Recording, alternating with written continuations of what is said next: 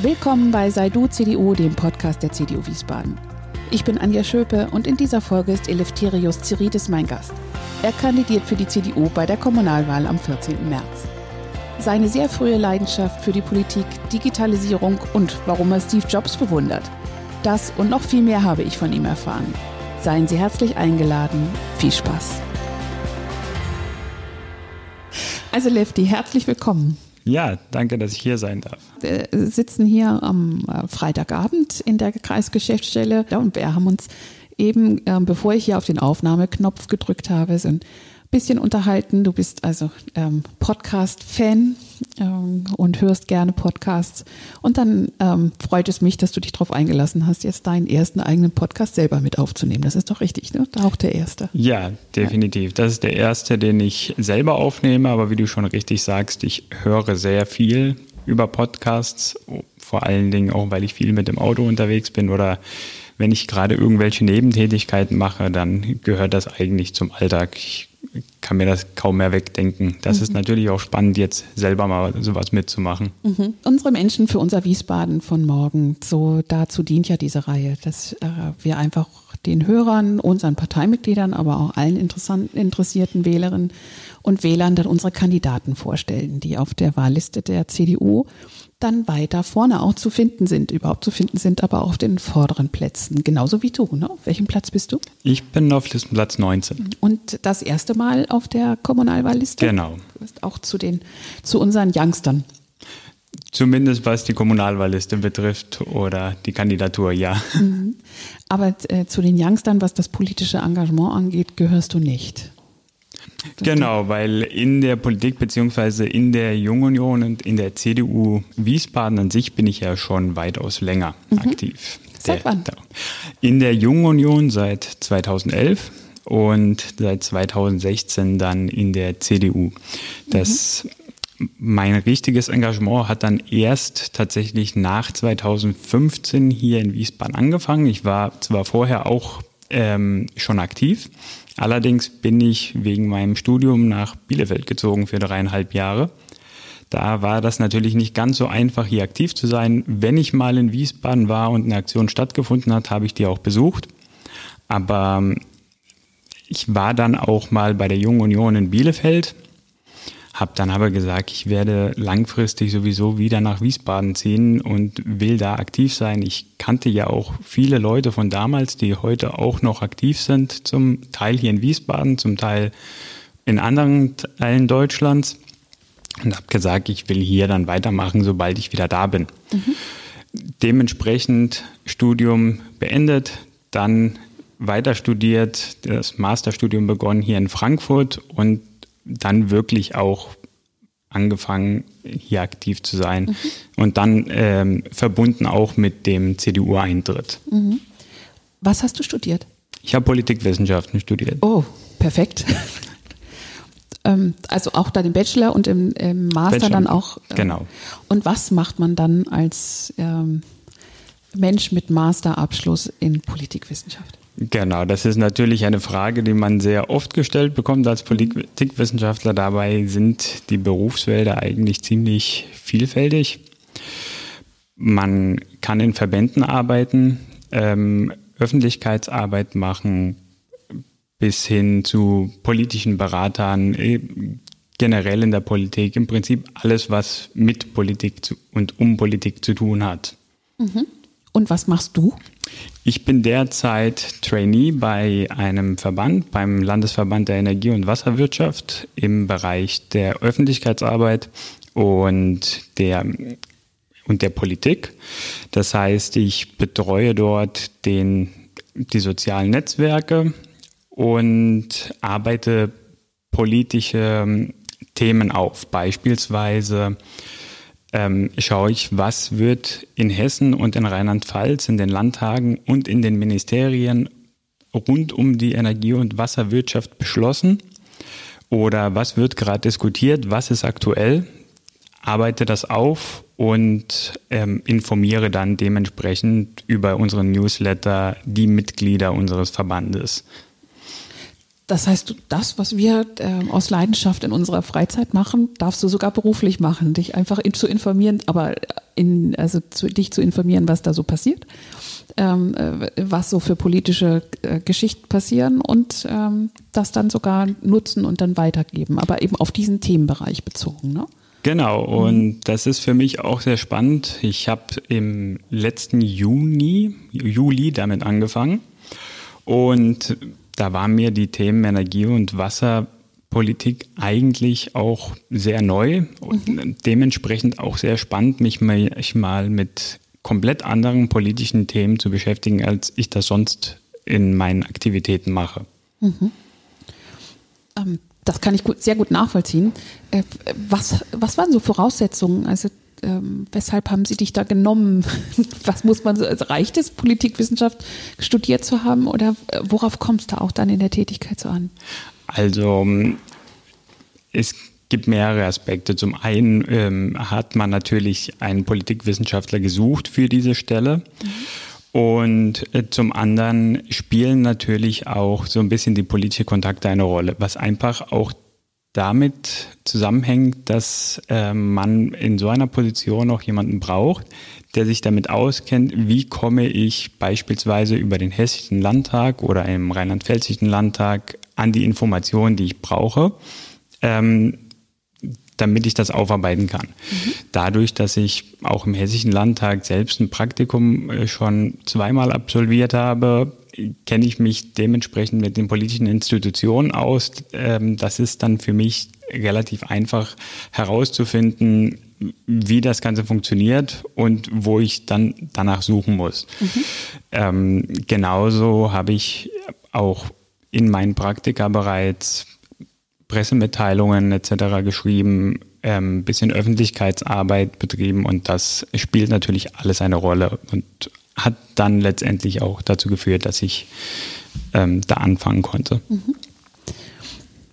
Gibt schon erste Fantasien, wohin deine Reise mal gehen wird? Schwer zu sagen. ähm, am liebsten würde ich auf jeden Fall im Bereich der Politik weitermachen. Mhm und vielleicht auch direkt in der Politik, also in Zukunft vielleicht auch in einem Ministerium oder im äh, öffentlichen Dienst an sich arbeiten. Mhm. Gibt ja auch vielfältige Möglichkeiten und auch gerade mit dem, was du machst, dann vielleicht mal in, ähm, wirklich ins, ins Öffentlichkeitsreferat ähm, zu gehen, in den Ministerien oder Pressesprecher zu sein oder irgendwie so etwas. Ne? Das wäre auch interessant. Ähm, ein Thema, das mich immer besonders interessiert, ist die Digitalisierung und da finde ich es auch spannend, vielleicht in dem Bereich was zu machen. Und vor allen Dingen, wenn vielleicht in Zukunft so etwas wie ein Digitalministerium auch weiter ausgebaut wird. Mhm. Ja, also innovative, äh, frische, junge Leute auch in der CDU. Also ich weiß nicht, wie, wie, es bei dir ist, aber in meinem Freundes- und Bekanntenkreis gibt es immer noch diese, diesen Vorurteil, das ist halt die alte Leute-Partei. Bis hin zu, ja, die alten Leute sterben, deswegen habt ihr keine Wähler mehr und so weiter. Also weiß nicht, ob das äh, in deinem Bereich dann dir auch immer noch mal begegnet ist, dass, so, dass, dass die Leute so denken. Also die Leute, die mich kennen, die wissen, ähm, dass das nicht so ist. Allerdings kann ich mir ganz gut vorstellen, weil ich auch äh, eben über soziale Netzwerke sehr viel aktiv bin. Und da sehe ich das äh, schon sehr, dass die, welchen Eindruck viele Leute von der CDU heute noch immer haben. Ähm, und solche Eindrücke kann man eigentlich nur entgegenwirken, wenn man sich wirklich mal mit den Leuten hinsetzt, auseinandersetzt und eine, einfach eine Diskussion beginnt. Und dann sehen die, dass viele Sachen, die die über die Denkweisen von CDU-Lern oder über die CDU an sich gedacht haben, oftmals gar nicht so ist, wie sie es im Hinterkopf hatten. Und mhm. deswegen macht es mir auch besonders Spaß, mich auch mit Leuten zu unterhalten, die in anderen Parteien sind oder eben anders politisch denken, solange ähm, sie nicht ideologisch denken und äh, man einen guten Zugang zu diesen Leuten findet. Was ist für dich äh, das, äh, der entscheidende Unterschied äh, CDU zu den anderen Parteien? Die CDU war und ist für mich immer die Partei gewesen, die für Rechtsstaatlichkeit eintritt und zu einem ganz klaren Bekenntnis zur freiheitlich-demokratischen Grundordnung und damit ähm, zur klaren Abgrenzung nach links und nach rechts. Eine klare Abgrenzung vor allen Dingen nach rechts, das machen die meisten Parteien, nach links, das gerät immer mehr ins Schwimmen, vor allen Dingen dort, wo Mehrheiten beschlossen werden können, da gehen auch oftmals Parteienkoalitionen ein, bei denen ich eher sagen würde, man sollte das lieber lassen. Aber der hauptsächliche Punkt ist, dass für mich die CDU immer noch die einzige große Volkspartei ist. Und zwar vor allen Dingen deswegen, weil solange man das Wertegerüst dieser Partei unterstützt, beziehungsweise solange man ähm, sich mit den Werten identifizieren kann, kann man auch gerne ähm, in vielen Bereichen auch mal eine andere Meinung vertreten innerhalb der Partei, weil die Debatten hier nicht auf ideologischer Basis geführt werden. Und das kann ich mir bei vielen anderen Parteien sehr schwierig vorstellen. Wenn man gerade bei manchen Themen, die sehr wichtig sind für eine Partei, da vielleicht mal eine konträre Meinung hat, dass man das da nicht unbedingt gerne sieht.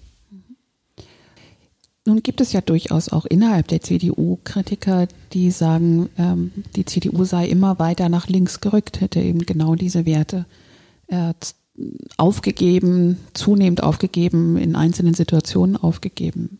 Teilst du diese Meinung? Nicht so wirklich. Das liegt vor allen Dingen daran, dass ich denke, die, die CDU und gerade wenn man jetzt mal sieht, wie lange unsere Kanzlerin äh, jetzt eben Kanzlerin ist, 16 Jahre, innerhalb von 16 Jahren wandelt sich auch ein bisschen die Gesellschaft. Es ist klar, dass viele Sachen mit der Zeit sich auch verändern werden. Positionen, die früher anders waren, wo viele früher vielleicht eine ganz andere Meinung vertreten haben, dass die heute eben nicht mehr unbedingt gilt. Deswegen würde ich nicht sagen, dass die CDU an sich unbedingt nach links gerückt ist. Ähm, viele Themen, die vielleicht beim einen oder anderen äh, nicht unbedingt gut ankommen und den Vorwurf erheben, die CDU sei nach links gerückt.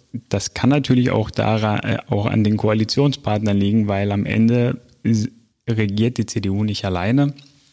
Am Ende müssen Kompromisse eingegangen werden und diese Kompromisse tragen immer beide Parteien und nicht nur die CDU. Dementsprechend, wenn wir jetzt auf die große Koalition schauen, gibt es durchaus dieselben Stimmen innerhalb der SPD, die der SPD vorwerfen, ihre Werte über Bord zu werfen und mit der CDU bestimmte Sachen abzustimmen, was einfach in der Natur der Sache an so einer Koalition liegt. Da die Arbeit in der Jungen Union, was würdest du anderen jungen Menschen sagen, die mit dem Gedanken spielen, äh, in die Junge Union einzutreten, weshalb sie das tun sollten? In erster Linie um sich politisch wirklich einzubringen. Ähm, sie werden Teil der größten deutschen Jugendorganisation auf politischer Ebene vor allen Dingen ähm, und haben eine Stimme. Sie haben die Möglichkeit mitzugestalten ähm, und es ist auf jeden Fall sehr es ist ein sehr spannender Bereich. Wir sind eine sehr vielfältige Truppe.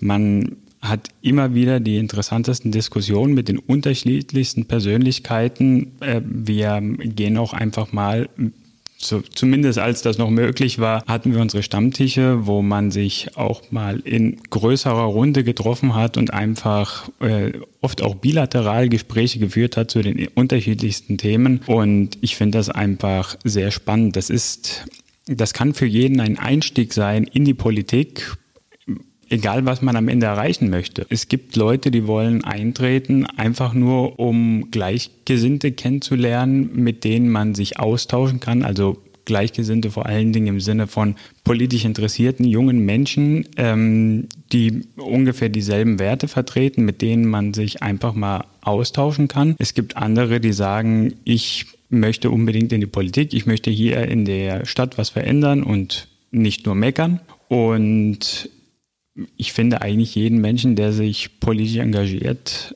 spannend und vor allen Dingen auch immer sehr interessant zu hören, weshalb die sich politisch engagieren. Mhm. Weshalb engagierst du dich politisch? Also bei mir war das eigentlich immer eine klare Sache. Ich ähm, habe mich immer für Politik interessiert.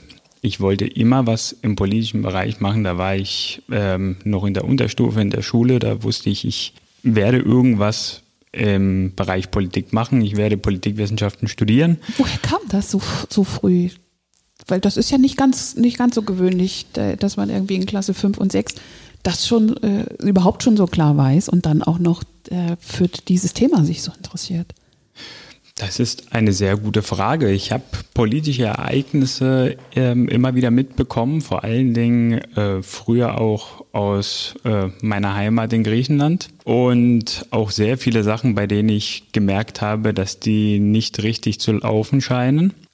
Dann habe ich mich immer weiter darin eingelesen und um zu sehen, woran das eigentlich liegt. Wie äh, ist die Struktur? Habe dann irgendwann angefangen, auch so ein bisschen zu vergleichen, wie funktionieren die beiden politischen Systeme in Deutschland, in Griechenland, was sind die Unterschiede? Und das hat mich einfach fasziniert. Ich äh, war immer ein sehr politischer Mensch. Ich habe dann auch relativ jung angefangen, immer wieder mit Leuten zu diskutieren und gerade diese Freude auch an der Diskussion über politischen Themen ist eine der Kernsachen, wo ich gesagt habe, ja, das ist das, was ich machen möchte.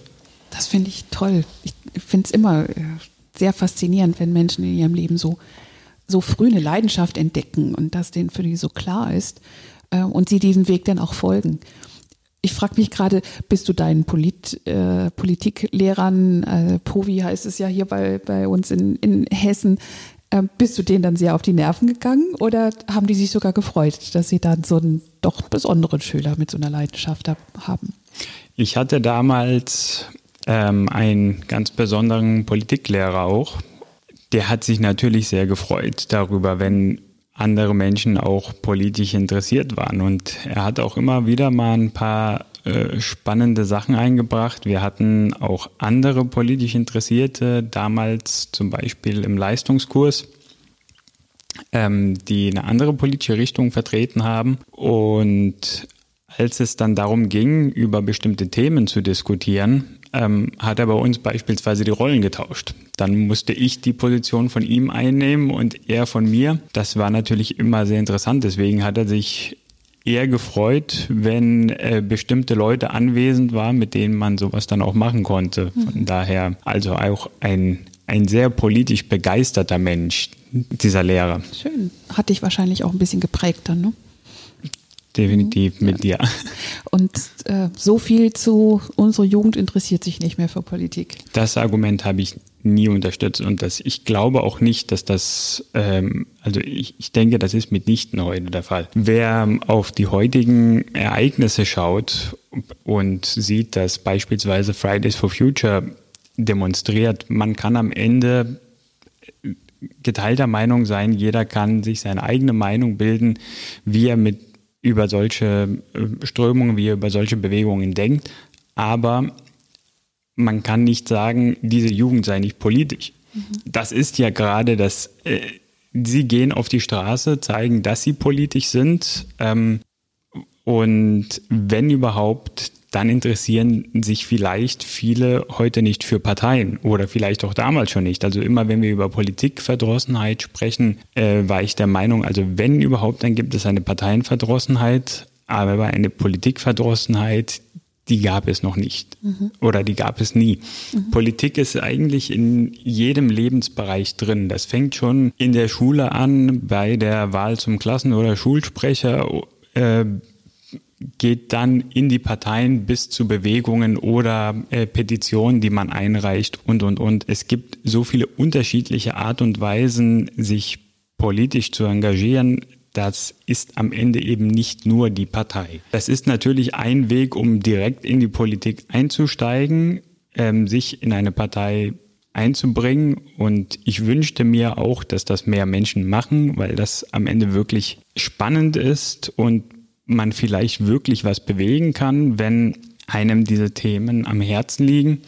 Aber es gibt auch andere Möglichkeiten und ich warne immer davor zu sagen, ähm, die Jugend sei nicht politisch. Gerade die Jugend, die eben auf die Straße geht oder sich sonst wie engagiert, fühlt sich natürlich ähm, dann nicht ernst genommen, wenn sie ihre Themen einbringen, in welcher Form auch immer, und dann hören sie seien doch gar nicht politisch und interessieren sich gar nicht mehr für Politik. Mhm. Ich habe auch den Eindruck, also diesen Vorwurf, nun bin ich eine äh, andere Generation als du und diesen äh, Vorwurf haben wir auch schon gehört. Das waren dann bei uns die 68er Lehrer. Und dieser Vorwurf, das war so abwertend. Ne? So ihr da, mit euch ist nichts mehr los. Äh, auf euch kann man nicht zählen. Wenn ihr erstmal das Ruder übernehmt, dann sind wir sowieso verloren. Definitiv. Das ist, hat so ein bisschen was wie der Spruch, früher war alles besser. Ja, genau. In jeder Generation war früher mhm. alles besser. Von ja. daher finde ich diesen Vorwurf immer so ein bisschen absurd. Und mhm. äh, wir müssen echt aufpassen, dass wie man auch mit der Jugend umgeht. Wir wollen ja die Jugend für uns gewinnen und für äh, Parteien begeistern. Und solange man denen abspricht, irgendwie sich für Politik zu interessieren, ähm, bekommen auch junge Menschen vor allen Dingen den Eindruck, wir werden von denen nicht ernst genommen. Es gibt für uns keinen Grund, uns bei denen zu engagieren. Mhm. Und äh, unsere äh, Kommunalwahl ist ja, ist ja wirklich ein eingelöstes positives Beispiel dann genau für diese Haltung mit den ganzen jungen Menschen, die wir ähm, auf der Liste haben. Und dazu kommen wir gleich gerne. Ich wollte vorher noch mal ein bisschen was von dir als Menschen erfahren. Deine Heimat Griechenland. Ähm, bist du in Griechenland geboren und dann mit deiner Familie oder alleine oder äh, wie auch immer nach Deutschland gekommen oder wie ist der Weg gewesen? Ich bin durch und durch Wiesbaden. Ah, ich, hier ich geboren bin, oder? Genau, ich mhm. bin hier geboren und aufgewachsen. Ich war mhm. ähm, in meinen ersten Lebensjahren für für ein paar Jahre bei meinen Großeltern, die leben auch immer noch dort. Mhm. Und ich habe sehr viele Freunde und Verwandte in Griechenland. Dementsprechend bin ich auch oft dort, besuche sie, aber ich bin in Wiesbaden am Ende zu Hause. Mhm. Das, das ist etwas, was ich auch immer, immer beneidet habe, wenn jemand mit so zwei kulturellen Hintergründen, mit zwei Sprachen, ähm, mit Verbindungen in zwei Länder aufwachsen kann. Äh, das kann nur bereichernd sein. Oder wie, äh, wie hast du das wahrgenommen? Definitiv. Vor allen Dingen das, was du mit der Sprache ansprichst. Das ist natürlich toll, direkt mit zwei Sprachen aufzuwachsen. Und deswegen ähm, kann ich auch jedem nur raten, der die Möglichkeit dazu hat, seine Kinder ähm, zweisprachig zu erziehen, dass diejenigen das auch machen sollen. Mhm. Ähm, magst du dich auf einen kleinen Einschub einlassen? Ja, gerne. Äh, ich beginne einen Satz und du beendest ihn bitte. Okay, versuchen wir es. Wenn ich mich entspannen möchte, dann? Dann ähm, zur Zeit würde ich am ersten vielleicht mal äh, ein Hörbuch oder einen Podcast hören oder ein Videospiel spielen. Äh, zu anderen Zeiten auch gerne mal in die Therme. Mm. In welche? Sehr unterschiedlich. Also ich gehe auch gerne in Wiesbaden hier, mal in die Kaiser Friedrich oder mal in Idstein. Aber das, das kommt immer ganz darauf an, wie viel Zeit ich auch mitbringen kann. Mhm. An anderen Menschen bewundere ich. Also ich bewundere Menschen, die für sich keine Grenzen kennen, wenn sie etwas erreichen wollen.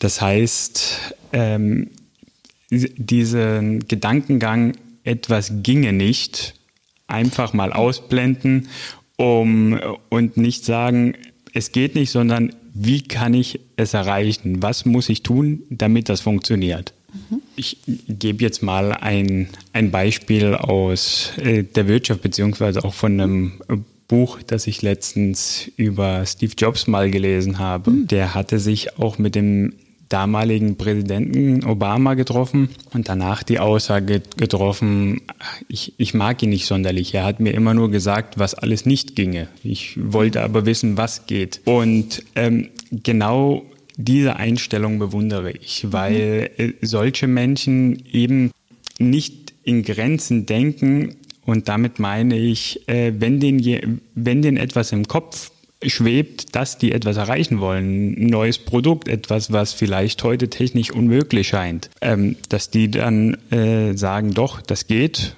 und ich werde das auch erreichen und dann alle ihre Motivation darin einbringen, das auch wirklich zu erreichen. Und ich denke, das ist eine Eigenschaft, die man vor allen Dingen in der Politik noch mehr einbringen muss. Mhm. Wenn die Corona-Pandemie vorbei ist, werde ich Reisen. Ja, das kam sehr schnell.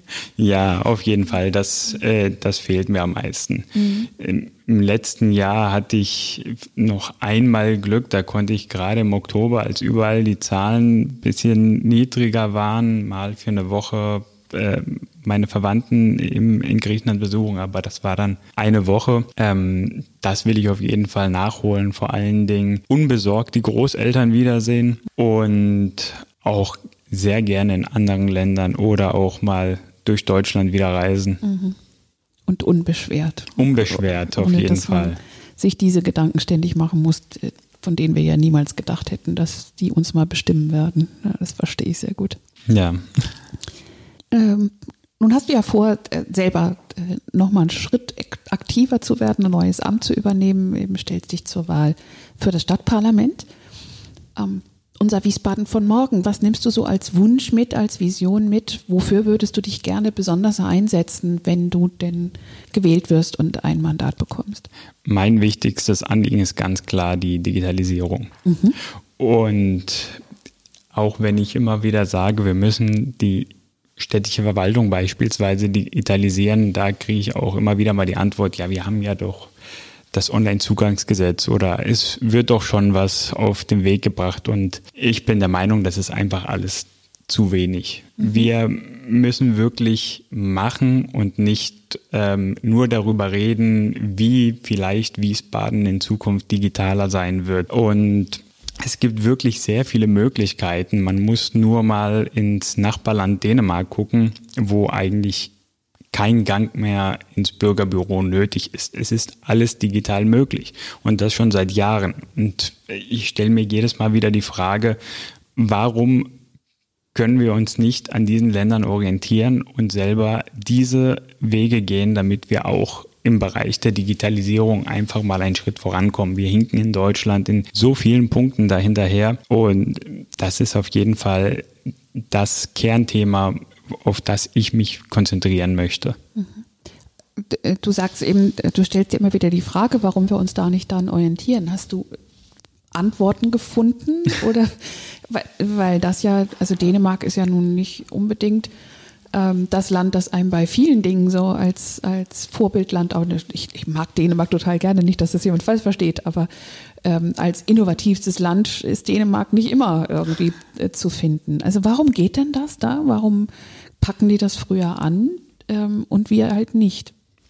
Das ist am Ende eine sehr gute Frage und ich glaube, die Antwort findet sich auch ein bisschen über das, was ich äh, darüber, was ich vorhin gesagt habe, über das in Grenzen denken, weil sehr mhm. oft, als ich damals schon dieses Thema angesprochen habe und auch den Vergleich mit Dänemark, äh, habe ich immer wieder mal die Antwort erhalten, ja, aber die haben ja ein anderes System, das ist da eine andere Struktur oder vielleicht geht das bei denen mit den Gesetzen und und und. und da habe ich auch immer gesagt, aber das sind doch nur Ausreden, damit wir äh, und die uns einfach daran hindern, irgendwie in Zukunft da fortschrittlicher zu werden, anstatt sich wirklich die wichtige Frage zu stellen, wie können wir dann diese Strukturen bei uns verändern, damit wir jetzt Digitalisierung in Wiesbaden, in Deutschland voranbringen. Ich denke, da gibt es durchaus sehr viele Lösungsansätze und sehr viele Ideen, die man da machen kann. Wir haben das ja auch in unserem JU-Programm und auch im CDU-Programm. Und ich hoffe sehr, dass wenn ich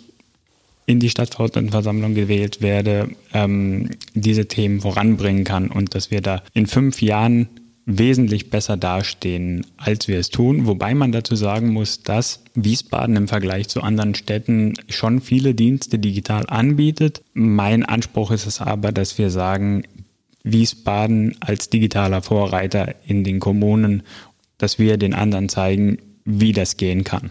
Was, was äh, kannst du denn Menschen sagen, die ähm, kritisieren, äh, dass das nur eigentlich wegen äh, des Anstriches, das sieht dann so schön modern ausgefordert wird. Also was wird, was sagst du Menschen, die fragen, ja, warum müssen wir denn alles digitalisieren? Warum müssen wir denn das alles mitmachen? Und was ist denn mit den Menschen, die ähm, wir ja selbstverständlich hier auch haben, die älter sind, für die das alles neu ist und fremdes Land ist? Warum muss denn das unbedingt sein? Wir leben doch so auch ganz gut. Ja, also mit dem Argument, ähm, das hat doch immer funktioniert, warum äh, sollen wir das nicht so weitermachen? Damit kommen wir aber bei keinem Thema voran. Ähm, es gibt sehr viele Gründe, weshalb wir digitalisieren müssen und das beste Beispiel hat uns jetzt die Corona-Krise gezeigt. Äh, als es im März letzten Jahres Richtung Lockdown ging, konnten auf einmal im Bürgerbüro keine Dienste mehr gemacht werden. Die Leute konnten sich nicht mehr ummelden. Man konnte sein Kfz vielleicht nicht mehr rechtzeitig anmelden und, und, und. Es gibt so viele Sachen, bei denen man sich am Ende fragt, warum muss dahinter so ein bürokratischer Aufwand stehen und warum kann ich das nicht zu Hause vom PC oder über eine App selbst erledigen? Und das hat Vorteile für beide Gruppen. Für die Gruppe, die die digitalen Angebote nutzen wollen und für die Gruppen, die diese Angebote nicht nutzen können oder nicht nutzen wollen. Eine Entlastung der Verwaltung bedeutet auch, dass jemand, der eben dann die Verwaltung vor Ort in Anspruch nehmen will, viel schneller auch bedient werden kann. Gleichzeitig bedeutet das eine Entlastung für beispielsweise Arbeitnehmer, die montags bis freitags eben zu Zeiten, in denen das Bürgerbüro vielleicht geöffnet ist, ihre Dienste nicht machen können, dass die das kurz während der Arbeit oder während ihrer Mittagspause von zu Hause erledigen können. Da gibt es so viele Möglichkeiten. Und ich glaube auch nicht, dass es immer richtig ist, ähm, zu denken, dass die alten Menschen das doch gar nicht können. Ähm, vielleicht liegt es bei manchen darin, dass sie es nicht wollen, aber das ist auch nicht bei jedem zu unterschreiben. Ich glaube, sehr viele würden das gerne lernen und wenn wir da die Angebote schaffen, dass man ähm, den älteren Menschen das näher bringt, haben wir viel mehr gewonnen, als äh, wenn wir bei dieser Frage immer nur ähm, sagen, ja gut, die, die Alten, die werden das jetzt nicht mehr können und, und, und. Damit ist niemandem geholfen. Ich kenne sehr viele und ich bin immer wieder mal auch damals in Wahlkämpfen überrascht worden, ähm, wie viele ältere Menschen doch ähm, digitale Angebote wollen. Und ich glaube, gerade in der Corona-Krise haben viele ältere Menschen jetzt auch für sich entdeckt, ähm, auch mal, wie gehe ich mit einem iPad um? Einfach, ähm, um mal meine Familie sehen zu können. Das wäre beispielsweise auch für, für meine Großeltern, ähm, die eben im Ausland leben, fände ich das prima. Die können leider damit nicht umgehen. Äh, ich muss dann immer warten, bis jemand da ist, da, wenn ich sie mal sehen kann. Aber bei sehr vielen Menschen ist das, glaube ich, dieses Jahr eine große Erleichterung gewesen, dass man zumindest diese Möglichkeit hatte, in digitaler Form ähm, seine Menschen zu sehen, egal wo sie sich eben befindet. Ähm, wenn jetzt hoffentlich ganz viele äh, deine Folge gehört haben und, und, jetzt einfach finden, und das ist ein spannender Mensch, mit dem würde ich mich gerne ähm, mal etwas genauer austauschen. Wie bist du erreichbar? Äh, auf vielfältigen Wegen. Über, über E-Mail, die ist natürlich über die Junge Union äh, frei zugänglich, über die sozialen Netzwerke auf äh, Facebook, Instagram, Twitter. Und ähm, ich freue mich immer wieder, mit Menschen auch ins Gespräch zu kommen. Deswegen würde ich mich sehr darüber freuen, wenn sich jemand über die, diese Themen oder einfach über mich als Person unterhalten will, mich kennenlernen will, da bin ich sehr offen für. Ja, sehr schön. Toi, toi, toi. Lefty. Dankeschön. Und vielen Dank für das Gespräch. Ich danke dir. Herzlichen Dank, Lefty. Ja, das war's mit dieser Folge. Und wenn Sie keine mehr verpassen wollen, abonnieren Sie unseren Podcast einfach auf den üblichen Apps oder dem YouTube-Kanal der CDU Wiesbaden. Feedback, Anregungen, Wünsche gerne an podcast-wiesbaden.gmx.de. Das war's. Eine gute Zeit. Bis zum nächsten Mal. Ihre Anja Schöpe.